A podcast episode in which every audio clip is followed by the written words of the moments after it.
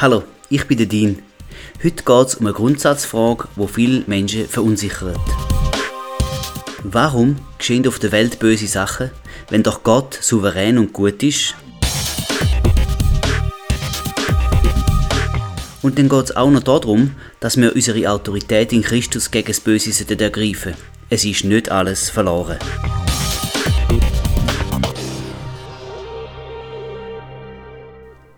Wenn Leid und Katastrophen im Leben von Menschen passieren, dann suchen wir für gewöhnlich eine Antwort. Warum? Das ist total natürlich. Wir wollen wissen, warum, auch wenn das Tragödie nicht ungeschehen macht. In unserer Kultur suchen wir dann auch noch ständig nach einem Schuldigen, obwohl es den gar nicht in jeder Situation gibt. Wenn das Unglück einschlägt, dann verlangt unsere Seele nach einer Art und Weise, wie wir damit umgehen können. Falls du erst gerade einen Schicksalsschlag erlebt hast, dann sind schlaue Begründungen nicht unbedingt das, was du brauchst. In so einer Situation brauchst du jemanden, der mit dir trauert und kein Argument. Es gibt aber auch dieselben, wo provokativ die Güte von unserem Gott in Frage stellen oder sogar seine Existenz. Das ist mir selber auch schon passiert. Bei der Frage von dem Podcast kannst du dann ganz schön in die Schweiz kommen. Vielleicht fragst du ja aber auch selber, Ganz ehrlich, weil du es dir nicht kannst erklären wie denn der souveräne Gott so viel Leid kann zulassen. Das passt nicht zum Bild vom lieben Gott, wo du möglicherweise hast. Ich versuche heute, diese Frage wenigstens zum Teil zu beantworten. Ich habe schon immer eine Vorliebe für schwierige Fragen gehabt. Ich stelle die gern selber und ich erinnere mich auch an meine Teenagerzeit, wo ich mit schwierigen Fragen die Grenzen der Weisheit von anderen gesucht und auch gefunden habe. Oft habe ich keine zufriedenstellende Antworten bekommen. Wenn man seine Fragen nicht stellen darf, dann ist irgendwas falsch. Ich glaube, dass man viele Fragen kann klären. Und doch gibt es bei Gott auch einfaches Element vom Glauben. Wir können nicht alles wissen, denn Wissen ist ja nicht das gleiche wie Glauben. Laut dem Hebräer 11, Vers 6 können wir Gott ohne Glauben nicht gefallen. Und was genau ist Glauben? Hebräer 11, 1 definiert es so. Es ist aber der Glaube eine feste Zuversicht auf das, was man hofft, eine Überzeugung von Tatsachen, die man nicht sieht. Okay, da haben wir's. Du bist also dann zuversichtlich auf dieselben Sachen, wo du nur, Anführungs- und Schlusszeichen, hoffst. Sie sind noch nicht real, sie existieren erst in deiner Hoffnung. Oder du bist überzeugt von Tatsachen, wo man nicht sieht. Merkt ihr? Der Hebräerbrief redet hier von Tatsachen und nicht von Wunschdenken. Er redet von Facts, die kann man aber nicht sehen. Das sind Sachen, wo im Geistlichen real sind, für unsere Augen oder für unsere fünf Sinn aber unsichtbar. Der Paulus beschreibt im 2. Korinther 5, 7 den Glauben in folgendem Wort. Denn wir wandeln im Glauben und nicht im Schauen. Und im 2. Korinther 4, Vers 18 sagt er, da wir nicht auf das Sichtbare sehen, sondern auf das Unsichtbare, denn was sichtbar ist, das ist zeitlich, was aber unsichtbar ist, das ist ewig. Der Glaube sieht, also eh wieder Anführungs- und Schlusszeichen, der Glaube sieht also Sachen, wo unsichtbar sind. Das ist komisch, nicht? Aber es ist doch genau so. Die Bibel behauptet ja gewisse Sachen, wo wir im Natürlichen, im Sichtbaren, einfach nicht entdecken mit keinem von unseren fünf Sinnen. Und trotzdem sind sie wahr, nämlich geistlich wahr. Ich mache zum Verdeutlichen ein Beispiel. Im 1. Johannes 2, Vers 20 steht, und ihr habt die Salbung von dem Heiligen und wisst alles. Da ist die Rede von der Salbung vom Heiligen. Das ist der Heilige Geist. Er ist uns ja versprochen. Und laut Bibel, laut Jesus, ist er auf uns gekommen bei der Wiedergeburt und bleibt auch bei uns. Spürst du das? Spürst du es immer? Dazu mögen vielleicht einige noch Ja sagen, aber kannst auch behaupten, dass du alles weißt. Also ich kann dir einfach sagen, ich für meinen Teil stehe im Leben schon manchmal am Berg und habe keine Ahnung mehr, was jetzt richtig ist. Dann fühle ich mich nicht gerade so allwissend, wie es da steht. Aber genau da ist auch der Haken. Ich spüre es nicht. Im Geist ist es aber trotzdem Realität. Im Geist bin ich ja eins mit dem Heiligen Geist. Das steht im 1. Korinther 6, Vers 17. Und darum ist alles verfügbare Wissen bereits in meinem Geist deponiert. Ich muss es nur anzapfen, indem ich mit dem Geist zusammenarbeite. Wie das genau geht, ja, das kann ich dir jetzt nicht in Form von einem Rezept verraten. In jedem Fall spielt aber da genau der Glaube eine wesentliche Rolle. Ich nehme das im Glauben an und rechne damit, dass der Heilige Geist mir das Wissen schenkt. Na gut, ich schweife schon ab, merke ich. Ich wollte einfach damit sagen, bei Gott brauchst du Glauben. Denn ohne Glauben kannst du es vergessen. Es ist unmöglich, Gott ohne Glauben zu gefallen. Du musst es annehmen, was er über dich im Geist sagt. Und das sind Sachen, wo für unsere fünf Sinn unfühlbar sind. Jetzt aber zu einer schwierigen Frage, wo viele Christen in Verlegenheit bringt. Warum passieren auf der Erde schlimme Sachen, wenn doch Gott souverän ist? Warum verhindert er das nicht, wenn er doch könnte? Wir reden jetzt von Hungersnöten, Naturkatastrophen, Drogenmissbrauch, Menschenhandel und so weiter. Ja, was sagst du dazu? Bist du auch schon mal so in den Ecke gedrängt worden und hast nicht gewusst, was antworten? Viele Christen setzen mit so einer Frage Schachmatt. Es gibt für diese Frage, so wie ich finde, zwei Hauptspuren. Die eine mögliche Schlussfolgerung ist, Leid gleich, es gibt keinen Gott. Aber dann musst du eine gute Erklärung fürs Leben suchen. Wie kommt es, dass unser Planet und alles Leben drauf so perfekt ist? Die Wissenschaft geht diesen Weg. Die Antwort von ihr ist so, es muss der Zufall gewesen sein. Wenn du mich aber schon ein bisschen kennst, so weißt du, dass das für mich ganz und gar keine Option ist. Ich will mich jetzt nicht verlieren, aber stell dir nur zum Beispiel ein Lego-Männchen vor.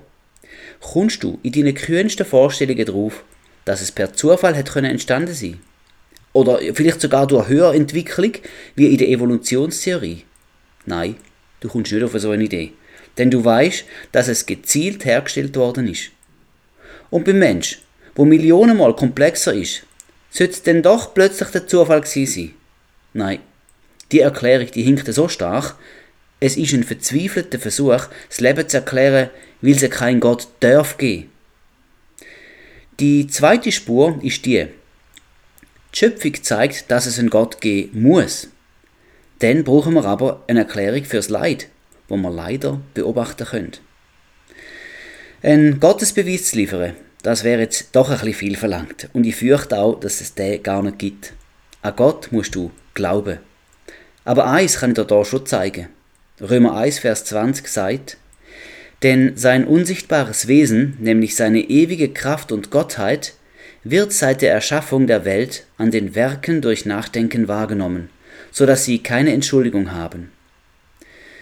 Wenn du mit offenen Augen und einem ehrlichen Herz die Schöpfung betrachtest, dann musst du einfach ins Staunen geraten.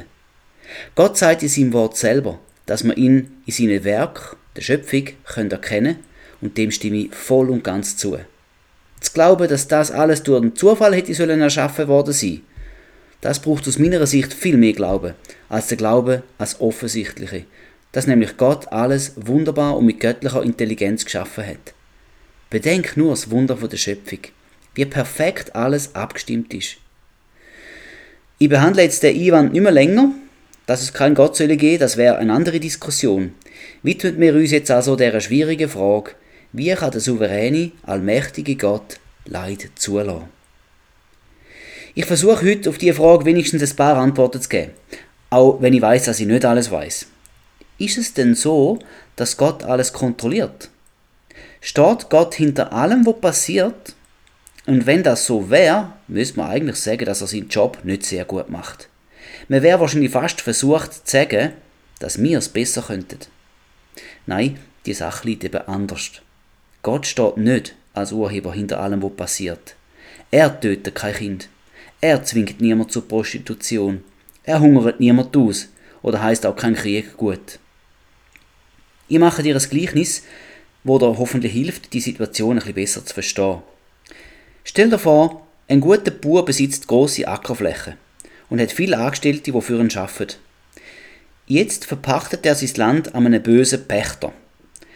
Es sind immer noch die gleichen Arbeiter, der Besitzer ist immer noch der gleiche, nur der Chef, wo das Ackerland bebaut und damit wirtschaftet, ist ein anderer.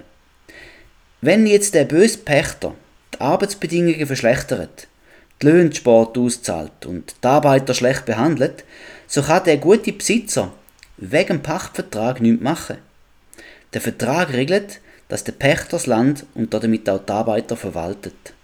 Verantwortung fürs Personal und fürs Land liegt jetzt beim Pächter, wenigstens so lange, wie es der Vertrag bestimmt.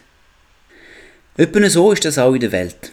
Psalm 115, Vers 16 erklärt das Verhältnis ziemlich deutlich. Der Himmel ist der Himmel des Herrn, aber die Erde hat er den Menschenkindern gegeben. So ist es doch auch ganz am Anfang gewesen. Gott hat dem Adam die Verantwortung über die Erde gegeben, indem er gesagt hat, im 1. Mose 1, Vers 26, und Gott sprach, lasst uns Menschen machen nach unserem Bild, uns ähnlich.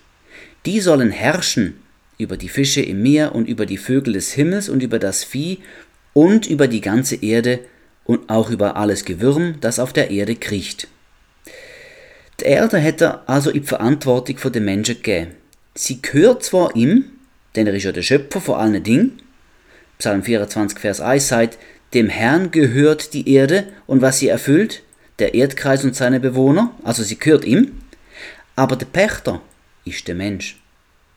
Auch der Psalm 8, Vers 7 bestätigt das. Du hast ihn, also der Mensch, du hast ihn zum Herrscher über die Werke deiner Hände gemacht. Alles hast du unter seine Füße gelegt. Der Himmel ist also unter der Herrschaft Gottes, aber die Erde hat er den Menschen unterstellt.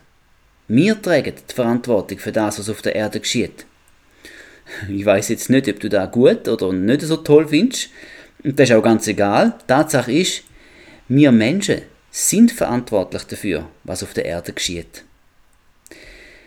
Etwas anderes Interessantes, wo der Satan Jesus in der Wüste versucht hat, hat er zu einem gesagt im Lukas 4, Vers 5 und 6, da führte der Teufel ihn auf einen hohen Berg und zeigte ihm alle Reiche der Welt in einem Augenblick, und der Teufel sprach zu ihm, Dir will ich alle diese Macht und ihre Herrlichkeit geben, denn sie ist mir übergeben, und ich gebe sie, wem ich will. Das ist die zweite von drei Versuchungen, wo der Teufel Jesus vorgelegt hat. Und da ist es interessant, was Jesus ihm nicht antwortet. Frag dich mal selber, warum hat Jesus ihn nicht Lügner genannt. Warum hat er die Aussage vom Teufel stehen dass ihm alle Reich von der Welt gehören? Wie hätte Satan so etwas können behaupten und Jesus hätte nicht wieder leid? Ich sag dir, was der Grund ist. Und es ist fatal. Der Teufel hat recht gehabt. Alle Reich von der Welt sind ihm übergeben worden. In der Zeit zwischen dem Adam und Jesus ist also irgendetwas passiert, wo dazu geführt hat, dass der Teufel jetzt über die Welt geherrscht hat und auch immer noch herrscht. Der Adam hat gesündigt und das ist bereits im 1. Mose Kapitel 3 passiert. Da berichtet der Mose vom Sündefall. Die Geschichte kennen wir. Gott hat gesagt, dass Menschen von allen Bäumen im Garten dürften essen, außerdem von der Erkenntnis vom Guten und Bösen. Das ist im 1. Mose 2, Vers 17 nachzulesen. Man kann sich jetzt natürlich fragen, warum denn Gott die Option für einen falschen Entscheid überhaupt in den Garten gepflanzt hat. Die Antwort darauf ist, Gott hat schon immer eine Beziehung mit dem Mensch. Und für eine Beziehung hat der Mensch einen freien Willen müssen bekommen. Auf diese Art kann der Mensch bis heute seine Entscheidung für oder auch gegen Gott fällen. Für Gott, das wäre gut für den Mensch. Gegen Gott, dem sagt die Bibel Sünd, ist dann schädlich für ihn. Darum warnt uns die Bibel auch quer durch davon.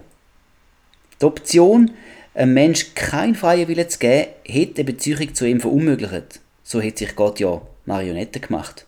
Und das ist nicht gerade die Absicht von Gott. Er hat den Mensch ja nach seinem Bild gemacht. Als Gegenüber, als lebendige Seele. 1. Mose 2, Vers 7.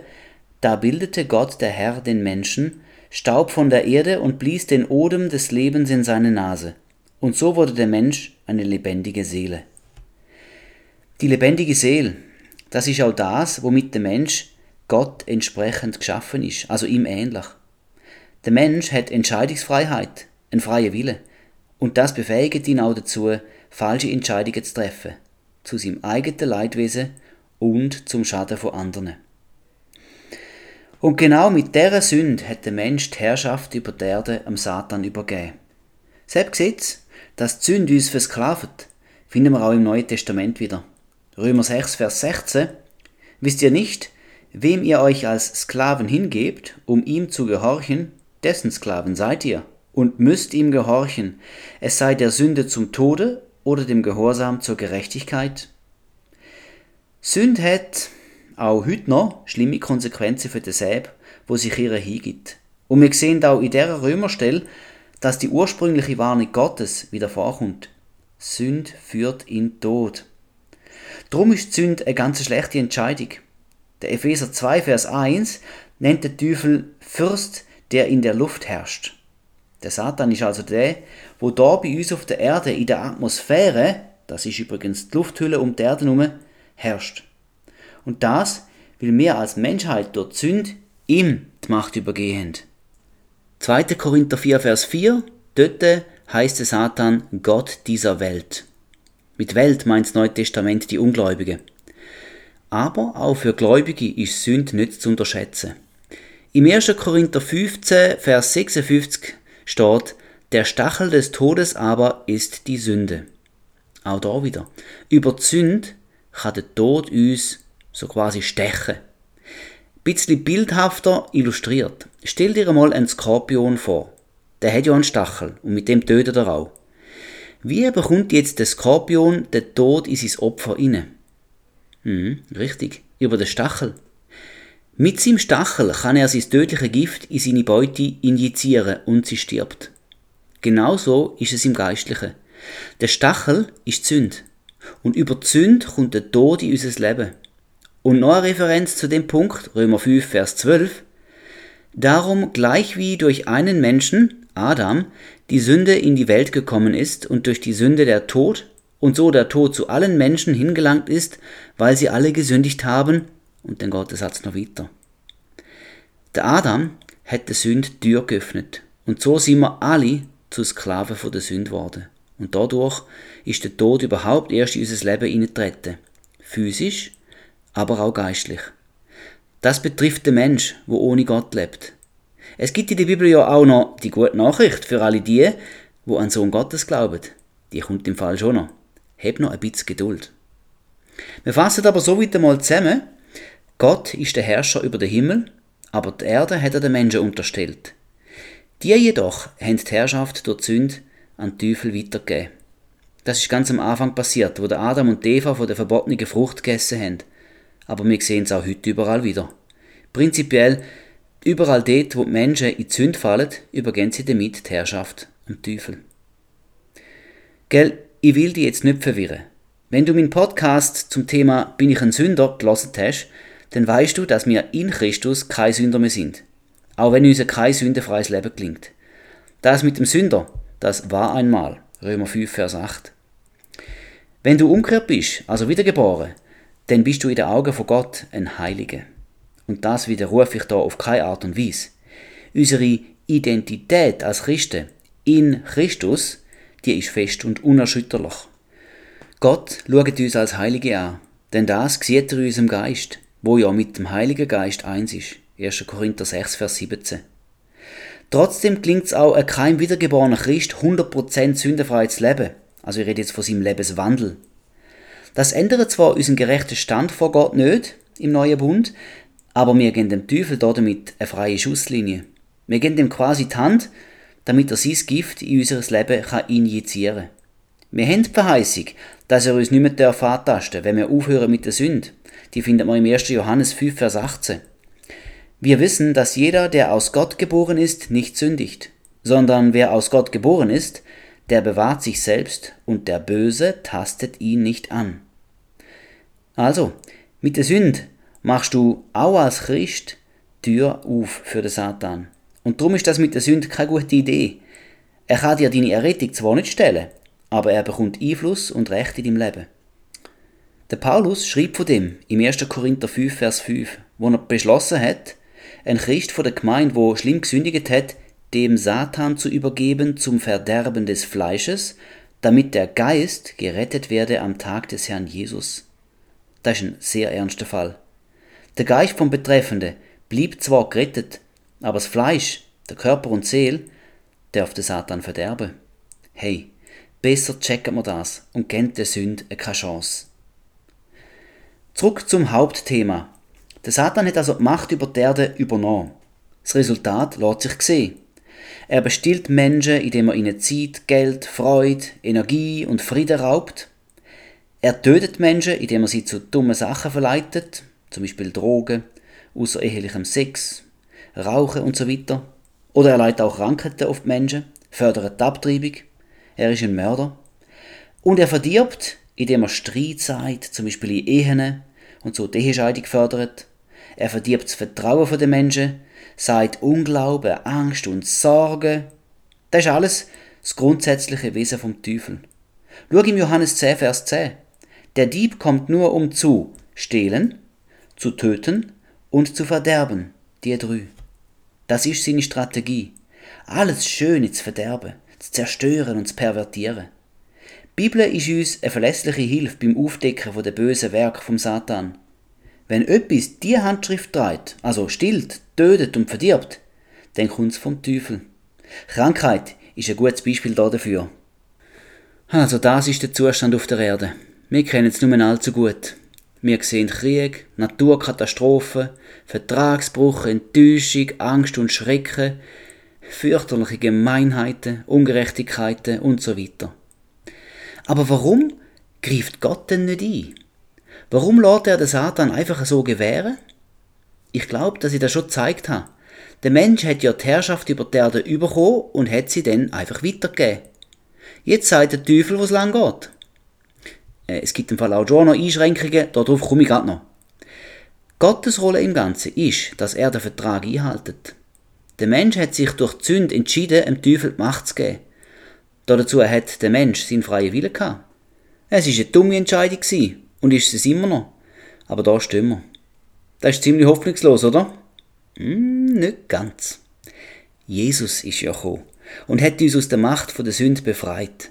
Und im Römer 6, Vers 6 steht, wir wissen ja dieses, dass unser alter Mensch mitgekreuzigt worden ist, damit der Leib der Sünde außer Wirksamkeit gesetzt sei, so dass wir der Sünde nicht mehr dienen.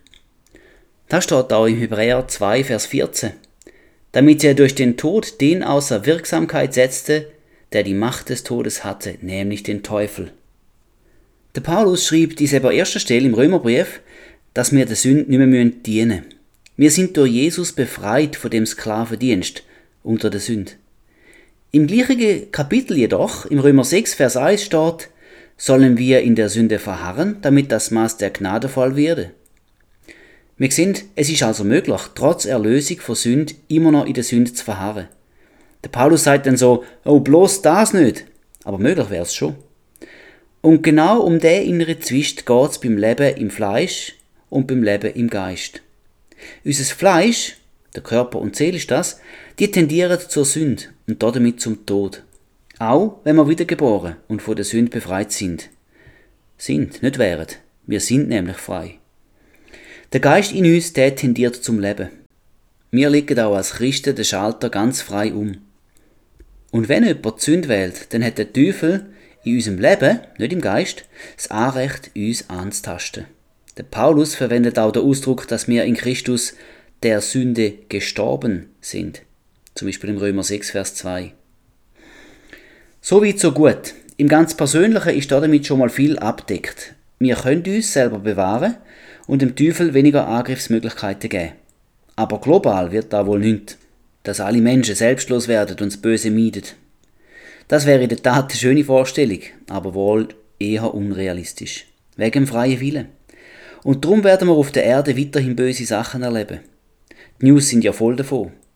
Wenn Jesus zum zweiten Mal kommt, dann wird er mit dem Teufel endgültig abrechnen. So lesen wir es in der Offenbarung vom Johannes, Kapitel 20.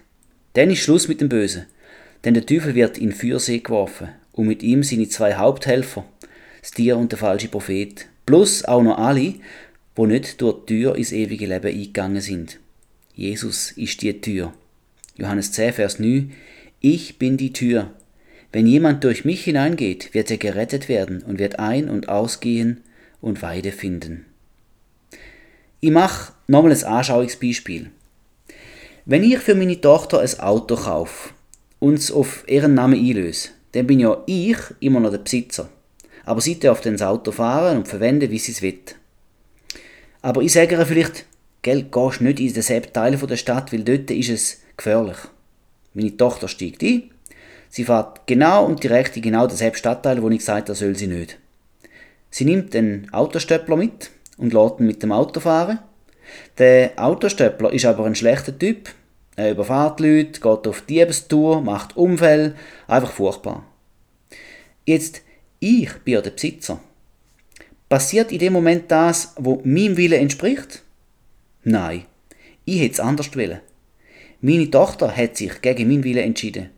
Ich bin zwar noch der Besitzer vom Auto, aber ich muss jetzt einen Ausweg finden, wie ich meine Tochter und das Auto aus dieser Situation kann befreien Der Vergleich zeigt, nicht alles, was auf der Erde passiert, ist Gottes Wille. Er hätte Besseres für uns vorgesehen. Aber wir haben die Herrschaft durch Sünde an den Teufel weitergegeben. Und so hat er Einfluss in unserem Leben bekommen. Gott respektiert unseren freien Willen. Ja, da muss er sogar, denn sonst wären wir wieder bei den Marionetten. Es gäbe aber noch eine andere Haltung für erlöste Christen, nämlich der Kampf gegen die Sünde und den Teufel. Wir sind gerade so weit. Zuerst aber noch der zweite Aspekt, wo in dieser heiklen und schwierigen Frage mitschwingt. Souveränität Gottes. Souveränität kann zwei Sachen bedeuten. Erstens, Gott steht an oberster Stelle in Autorität, Rang und Macht. Und zweitens, Gott kontrolliert alle Ereignisse auf der Erde gemäß seinem mysteriösen Wille. Der zweite Definition begegnen wir andauernd. Irgendein Athlet hat gewonnen oder einen neuen Rekord geschafft, also muss es der Wille Gottes gewesen sein. Oder? Durch eine Katastrophe verliert jemand alles, was er hat. Das muss Gottes Wille gewesen sein. Wenn man das bis zum Ende durchdenkt, bedeutet die Haltung, wenn Gott es erlaubt hat, dann muss es sein Wille gewesen sein. Auch wenn es das Leben gekostet hat. Der Grundgedanke dahinter ist, dass Gott alles kontrolliert. Und wie wir gesehen haben, stimmt das eben nicht. Mit dem Konzept werden leidende Menschen tröstet. Es ist halt Gottes Wille, dass du Krebs hast. Gottes Wege sind unergründlich. Er will dir etwas zeigen oder dir etwas beibringen. Und weisst, gell, ich gehe nicht leichtfertig mit den Leiden von Menschen um. Aber ich sehe da einfach eine Ausrede. Und eine falsche Repräsentation von unserem guten Gott. Die Ausrede insofern, als dass das Übel schön geredet wird und die Schuld bei Gott liegt. Auch wenn es nicht so gesagt wird als würde Gott für seine Kinder Leid, Schmerzen und Tod. Denken wir doch an Johannes 10, Vers 10. Woher kommt alles, was uns bestillt, tötet und verdirbt? Der Vers hat aber auch noch einen zweiten Teil, wo du dir ebenso merken Der Dieb kommt nur, um zu stehlen, zu töten und zu verderben, da haben wir schon gehabt. Ich bin gekommen, damit sie das Leben haben und es im Überfluss haben. Jesus hat da gesagt. Er ist gekommen, um uns Leben im Überfluss zu geben. Leben in ganzer Fülle. Wir wissen auch, dass Jesus der Vater perfekt repräsentiert hat. Hebräer 1, Vers 3. Dieser, also dreht ich vor Jesus, dieser ist die Ausstrahlung seiner Herrlichkeit und der Ausdruck seines Wesens. Warnung. Wir sollten uns hüten, das Böse gut und das Gute bös zu nennen. Wie man es manchmal hört. Kranke kommt manchmal vom Herr, wird gesagt. Im Jesaja 5, Vers 20 steht, Wehe denen, die Böses gut und Gutes böse nennen, die Finsternis zu Licht und Licht zu Finsternis erklären, die Bitteres süß und Süßes bitter nennen. Hey, wir kennen doch Gott besser. Und was uns der Herr tatsächlich möchte lernen, ist, dass wir die Autorität in die Hand nehmen, wo uns Jesus übergeben hat. Da dazu gibt es viele Bibelstellen. Ein paar davon, um die Stärke und zu ermutigen, den Kampf gegen den Teufel auch einfach aufzunehmen. Jakobus 4, Vers 7.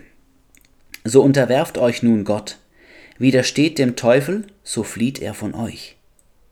Oder 1. Johannes 3, Vers 8. Dazu ist der Sohn Gottes erschienen, dass er die Werke des Teufels zerstöre. Matthäus 10, Vers 1. Da rief er seine zwölf Jünger zu sich und gab ihnen Vollmacht über die unreinen Geister, sie auszutreiben und jede Krankheit und jedes Gebrechen zu heilen.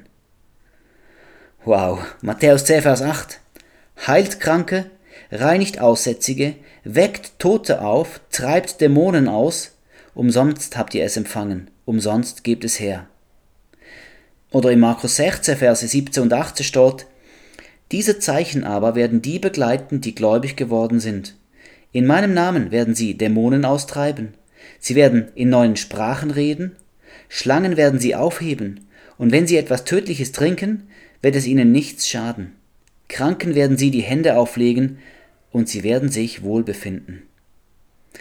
Und in Matthäus 28, 18 bis 19, und Jesus trat herzu, redete mit ihnen und sprach, Mir ist gegeben alle Macht im Himmel e- und auf Erden, so geht nun hin. Also er hat Macht und die Jünger sollen gehen und den Auftrag ausführen. Es gibt natürlich noch mehr. Hey, wir sind hier und jetzt Gottes Repräsentanten. Wir verkörpern sein Reich. Ja, wir leben jetzt bereits im Reich Gottes. Durch seinen Geist hat Jesus uns ausgestattet, dass es zum Staunen ist. 1. Johannes 4, Vers 17 sagt uns sogar, denn gleich wie er, also Jesus, gleich wie er ist, so sind auch wir in dieser Welt. Wir können da weitermachen, wo Jesus aufgehört hat. Wir sehen ja auch, dass in der Apostelgeschichte die Jünger den Vater genau dort aufgenommen haben, wo Jesus ihn an sie übergeben hat. Das wäre auch heute noch sein Plan mit uns. Wenn uns das Elend auf der Welt beelendet, dann hat uns Gott seine Autorität in die Hand gegeben. Der Teufel ist ein besiegter Find. Das ist im Kreuz passiert und steht zum Beispiel im Kolosser 2, Vers 15. Und er, der Teufel, weiß das auch. Wenn wir nur aktiver den Kampf würden kämpfen. Überleg dir einmal, kontrolliert denn Gott dich? Klar, wir könnten jetzt äh, philosophisch ganz tief abtauchen, aber ich fühle mich von Gott nicht kontrolliert. Ich weiß ja auch, dass ich einen freien Willen bekommen habe.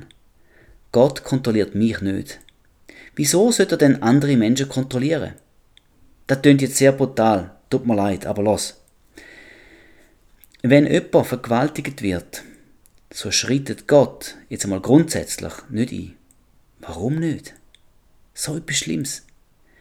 Weil eben einerseits jeder Mensch den Freiwillen bekommen hat und weil Gott den Freiwillen respektiert. Es ist eine furchtbare Tat, gell? Keine Diskussion. Und sie entspricht auch nicht Gottes Willen. Ebenso wenig wie die schlimmen Folgen, die aus dieser Sünde entstehen. Wir sehen an dem grausamen Beispiel die Natur der Sünde. Sie produziert immer auch Kollateralschaden. Wenn du den Teufel hinter der Sünde erkennst, so kann er mit einer Tat viel mehr als nur ein Mensch zerstören. Die Erde ist in unserer Verantwortung.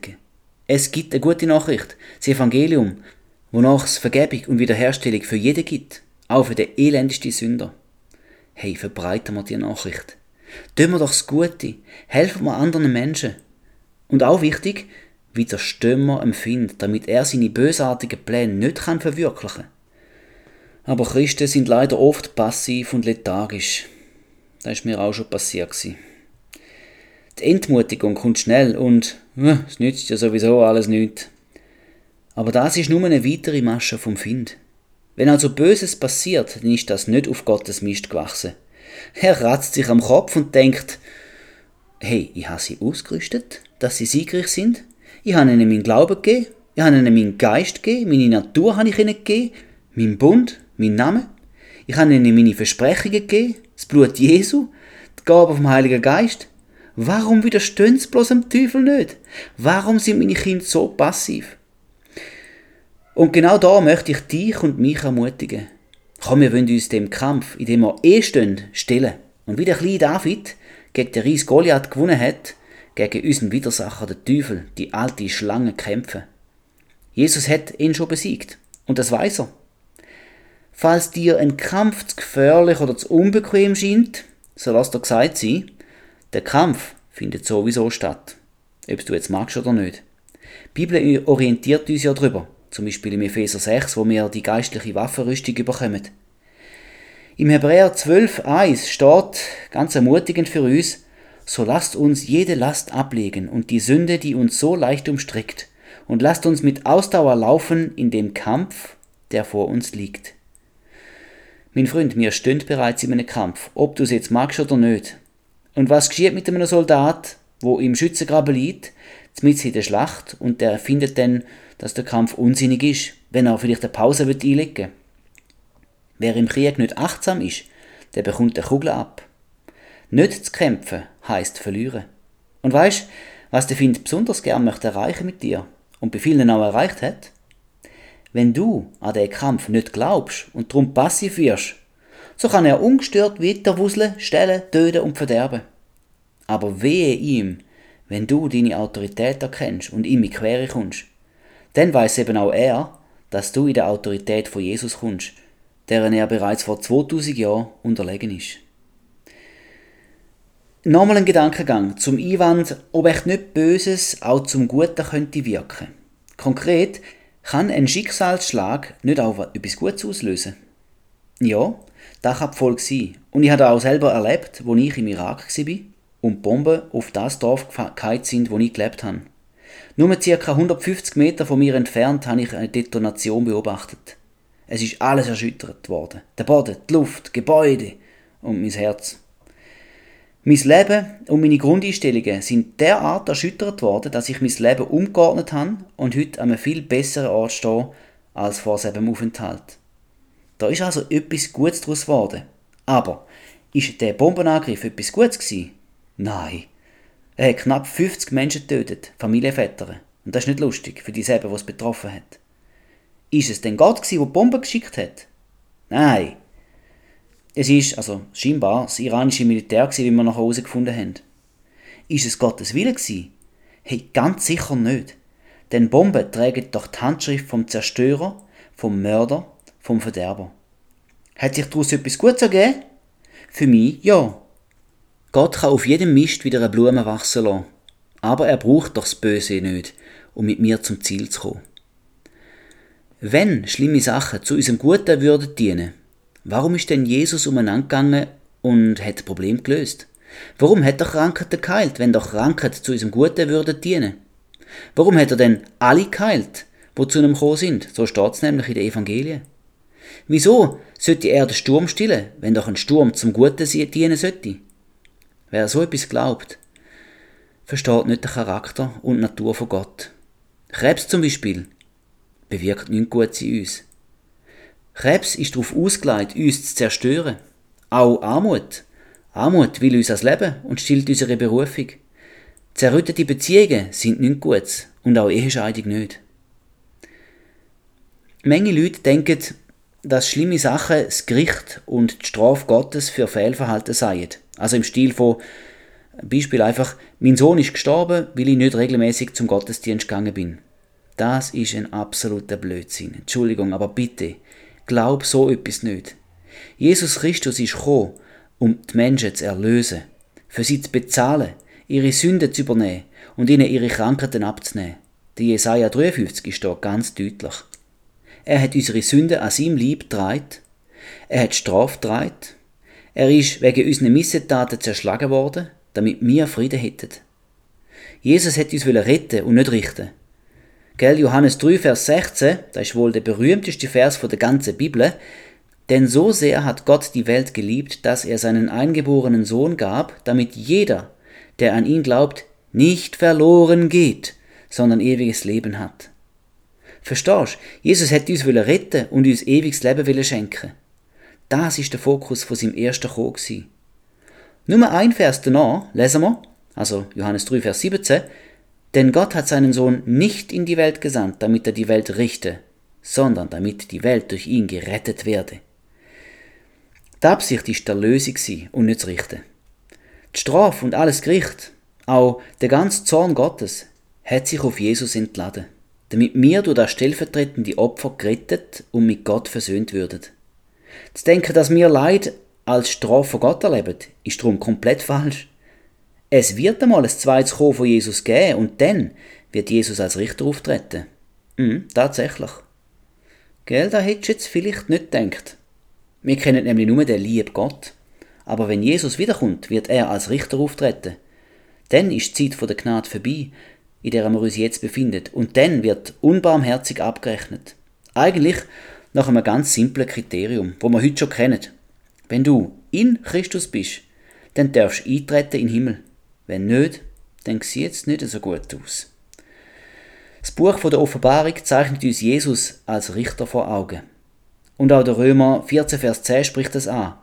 Wir werden ja alle vor dem Richterstuhl des Christus erscheinen. Hm. Aber bis dahin ist Gott weiterhin geduldig und möchte, dass niemand verloren geht. 1. Timotheus 2, Vers 4 sagt, Gott will, dass alle Menschen gerettet werden und zur Erkenntnis der Wahrheit kommen. Ich möchte noch ein Unterthema mit dir anschauen, etwas, wo mir immer mal wieder auffällt. Und zwar gibt es immer wieder Situationen, wo die Menschen etwas erleiden und dann fragen, warum hat Gott das nur zulassen? Wenn du aber genauer anschaust, bemerkst du, dass genau die Menschen gegen alle gute Rat und wieder besseres Wissen ihren eigenen Willen durchgestiert haben. Einfach ein Beispiel, das ich jetzt konstruiere. Es mag sich vielleicht einen beschweren, wenn er zum Arzt geht und die Diagnose Krebs bekommen hat. Und dann fragt er sich, warum hat Gott das zulassen? Der Mensch ist aber ein jahrelanger Raucher gewesen. Hm. Sorry, in einem solchen Fall ist die Frage einfach falsch gestellt. Der Mann sollte sich fragen, warum nur bin ich so dumm gewesen und er sämtliche Warnungen übersehen? Warum habe ich das zulassen? Oder der Arzt, eine alleinerziehende Mutter mit ihrem Kind, weil sie kaum Zeit zum Arbeiten und für Kind hat. Sie schafft alles nur halb gut. Auch im Haushalt kommt sie kaum nach, geschwiegen denn, dass sie jemals Zeit für sich allein oder eins von ihren Hobby hätte. Verzweifelt über den Zustand von ihrem Leben stellt auch sie sich die Frage, warum hat Gott das zulassen? Beim näheren Betrachten kommt aber als Licht, dass Kinder aus einer flüchtigen Beziehung stammen. das sagt dann auch wieder viel, oder? Es gibt gewisse Regeln, wo uns Gott und sogar der gesunde Menschenverstand vorgehen. Wer nicht will darauf hören, der muss sich dann nicht wundern, wenn er am Ende eine Suppe auslöffelt, wo ihm nicht so mundet. Das sind jetzt zwei konstruierte Beispiele, die gut könnten so passiert sein. Aber es gibt auch zahllose weitere solche verfahrene Situationen, wo auf mangelnde Unterordnung unter Gott und auch auf Besserwisserei gegenüber dem Schöpfer zurückzuführen sind. Die Bibel ist uns als Leitfaden für ein siegreiches Leben gegeben worden.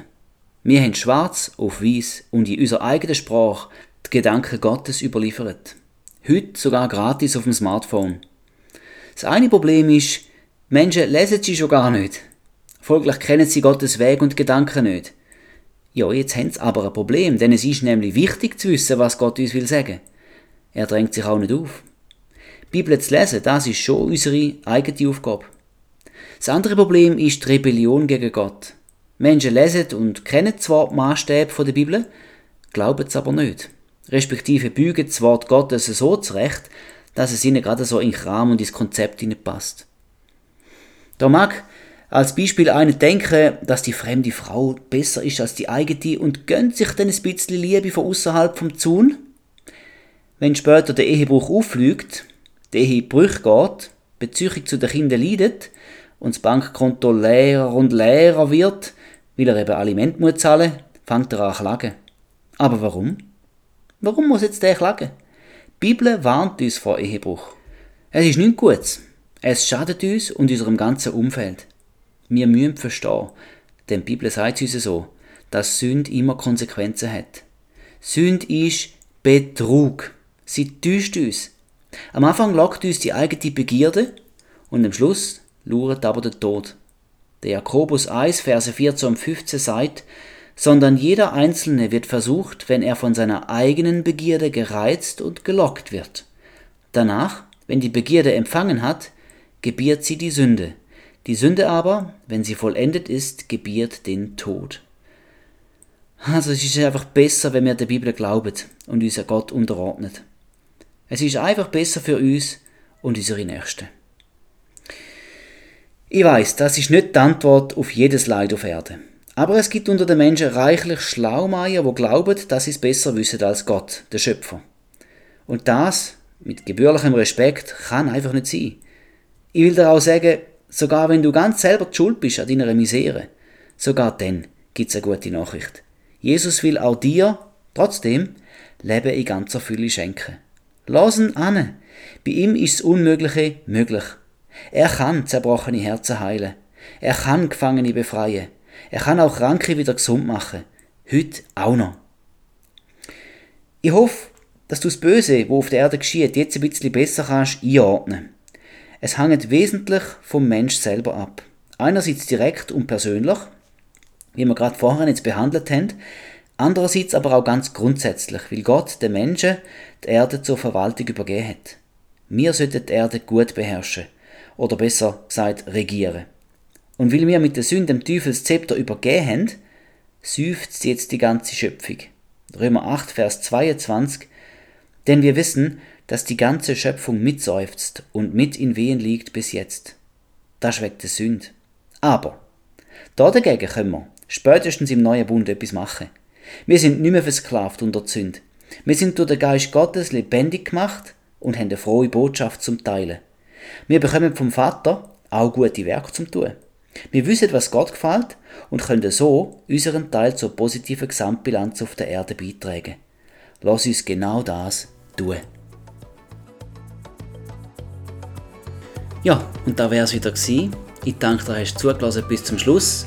Ist vielleicht zeitweise nicht immer so eine aufbauende äh, Botschaft gewesen, aber ich hoffe, dass du einfach besser einordnen kannst, warum dass denn Gott nicht eingreift oder jedes Mal eingreift. Es ist ja nicht so, dass er nie eingreift. Aber grundsätzlich sehen wir viel Leid, wo schwierig zu erklären ist, wenn doch Gott souverän ist und alles kontrollieren tät. Nur, das tut er nicht. Ich hoffe aber auch, dass du in dieser zum Teil bedrückenden Message gemerkt hast, dass es Hoffnung gibt. Die Hoffnung ist die, dass wir, wo wiedergeboren sind, wir kennen den Willen Gottes und wir sind auch ausgerüstet mit der Kraft aus der Höhe, um einen Unterschied zu machen, um das Reich Gottes auf der Erde schon, hier und jetzt zu manifestieren. Ich hoffe, da ist auch gut und deutlich zum Ausdruck gekommen. Wir sind nicht hilflos ausgeliefert und der Satan ist ein besiegter Find. Der Aufruf und der Appell an dich und auch an mich ist, wachen wir auf, stehen wir auf und kämpfen den guten Kampf vom Glauben. Sind wir nicht mehr länger passiv, sondern aktiv und widerstehen dem Satan, sodass sein Einfluss kleiner wird und das Reich Gottes größer wird. Oh, das wäre mein Wunsch. Wenn es mir gelungen ist, dich ein bisschen aufzuwecken und dich zu ermutigen, um in diesen Kampf einzutreten und aktiv gegen das Böse vorzugehen, einfach auch im Geistlichen, im Gebet und in deinem konkreten Leben, dann würde es mich mega freuen. Herr, ich danke dir für die Botschaft. Ich danke dir, dass du mit der Sünde abgeschlossen hast für uns. An dem Kreuz, wo du gestorben bist und gesagt hast, es ist vollbracht, hast du uns den Sieg übergeben.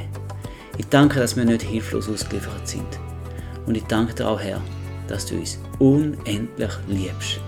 Und wir keine Angst haben, sondern mutig dürfen vorangehen.